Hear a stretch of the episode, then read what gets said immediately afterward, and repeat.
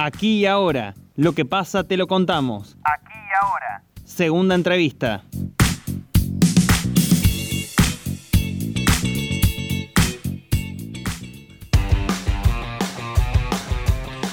Las vacaciones de invierno ya terminan y el regreso a las clases iniciará con algunos cambios en la provincia de Córdoba. El principal, el retorno a la presencialidad en el inicial, en el primario y en el secundario. Desde el Ministerio de Educación apuntan a la intensificación de los aprendizajes para dar cierre a la unidad pedagógica. La modalidad será combinada y con burbujas y habrá una hora más de clase. Para conocer detalles de cómo será este retorno a las aulas, ya estamos en comunicación telefónica con la secretaria de Educación de la provincia, Delia Provinciali. Delia, ¿qué tal? ¿Cómo le va? Muy buenos días. Javier Sismondi y Susana Álvarez los saludan desde Noticias al Toque. Buenos días, ¿cómo le va a ustedes? ¿Qué tal, Delia? Bienvenida y muchas gracias por atendernos. No, por favor. Delia, las clases vuelven de manera bimodal ¿Cómo se han preparado para este regreso los colegios y docentes? ¿Cuáles son los cambios para este tramo del ciclo lectivo? Bien.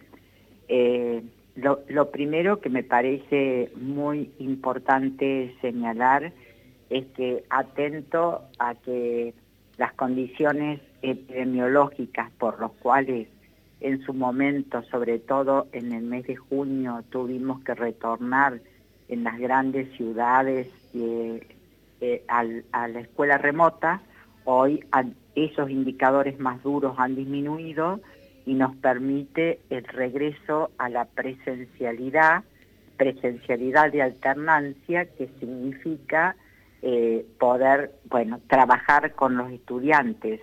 Una semana y una semana continúan su tarea pedagógica en la casa, en el domicilio de los estudiantes pero esto del regreso a la presencialidad enriquece de manera particular el vínculo pedagógico y todos sabemos lo, significativo que es para los estudiantes el encuentro con su docente que permite allí eh, la, orientación, el poder intervenir a tiempo para que nuestros estudiantes puedan eh, construir los aprendizajes esperados. Como efectivamente, como ustedes lo señalaban, estamos en el último semestre que da cierre a la unidad pedagógica 2020-2021, que nos ha tocado transitarla en este contexto eh, tan particular de la pandemia, estamos poniendo mucho esfuerzo en el sentido o en doble sentido. Primero, poder ampliar el tiempo de permanencia de los estudiantes en la escuela, esto es, se agrega una hora más en el nivel primario y en el nivel secundario, y en el nivel inicial, que eh, no es agregar una hora, pero sí tratar en general de que eh, los, los niños que permanecen tres horas y cuatro horas los docentes, prioricen esencialmente la actividad de enseñanza de esa hora eh, que tenían los docentes, centrando su mayor esfuerzo en, los niños y niñas que asisten a la sala de cinco años. Y el otro aspecto eh, también de mucha relevancia es hacer un proceso de intensidad de los procesos de enseñanza y aprendizaje para que podamos concluir eh, este año lectivo 2021 con el logro de un piso mínimo del 70% de los aprendizajes y contenidos prioritarios, atento que en esta unidad y por las circunstancias que nos, con que nos toca vivir, eh, las escuelas en los distintos niveles han tenido que ajustar desde su organización pedagógica a eh, también las propuestas curriculares que debían desplegar con sus estudiantes. Entonces, el nivel primario pasa de cuatro horas a cinco, eh, el nivel secundario igual, de cuatro a cinco, y vamos a trabajar para que aquellos estudiantes que por alguna razón, por su situación, por la razón que fuese, ha mantenido un vínculo de baja densidad con la, eh, con la escuela y no ha podido completar este piso que estamos estableciendo para poder promover al grado o año siguiente, eh, trabajaremos, trabajarán con esos estudiantes en un periodo de intensificación en el mes de diciembre y en el mes de febrero para poder completar ese piso que se ha establecido eh, y poder promover eh, al curso siguiente. Secretaria, ¿cómo cree que finalizará este ciclo lectivo en lo que tiene que ver en materia de aprendizajes de contenidos?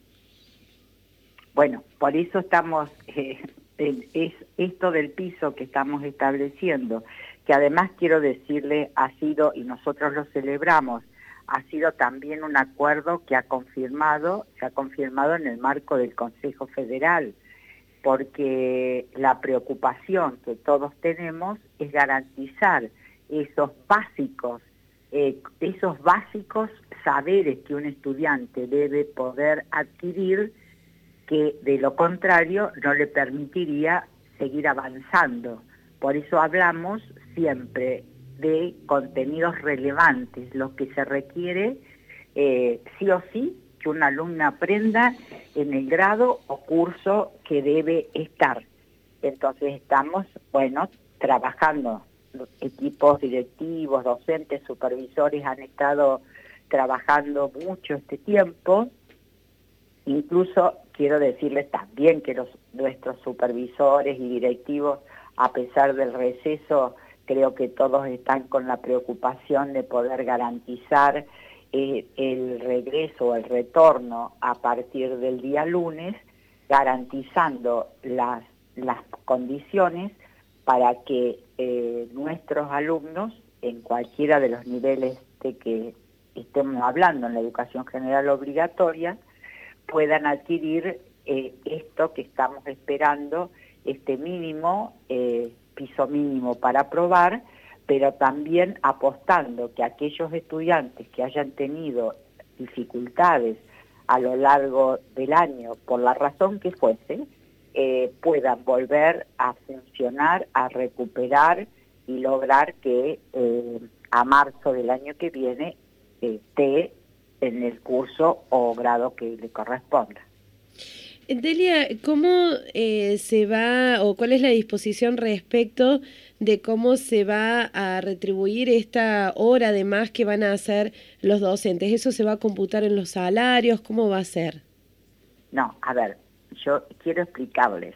Eh, primero, las escuelas primarias, el segundo ciclo, tienen en el tiempo de prepandemia seis horas de clase porque además de la jornada habitual que conocemos de la escuela eh, primaria, nuestras escuelas tienen dos horas más de jornada extendida, para lo cual se designa o un personal de la escuela y amplía su permanencia eh, en el horario en la escuela o un docente que toma algunas de los espacios de la jornada extendida.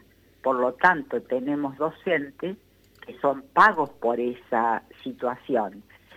Esas dos horas en general las cubre o las cumple en el segundo ciclo, esto es cuarto, quinto y sexto. Ahora lo que se reorganiza es que de esas dos horas, una hora la cumple en el segundo ciclo y la otra hora en primero, segundo o tercer grado que constituye el primer ciclo de la escuela primaria. Por otro lado, en el secundario, ustedes saben que tenemos un mínimo de seis horas en la escuela orientada en, la, en el momento de la prepandemia y en las escuelas técnicas entre siete u ocho horas. Así que le estamos sumando una hora más a aquellos docentes que eh, tenían que funcionar de manera eh, virtual porque en la primera organización cuando retornamos a principio de año no esa organización pedagógica bueno no le permitía la presencialidad por las cuatro horas.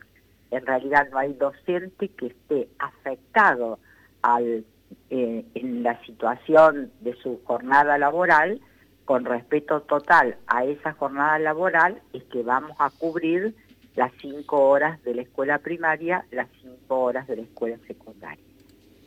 Delia Provincial y Secretaria de Educación de la provincia de Córdoba, le agradecemos esta comunicación aquí en la mañana de Noticias al Toque.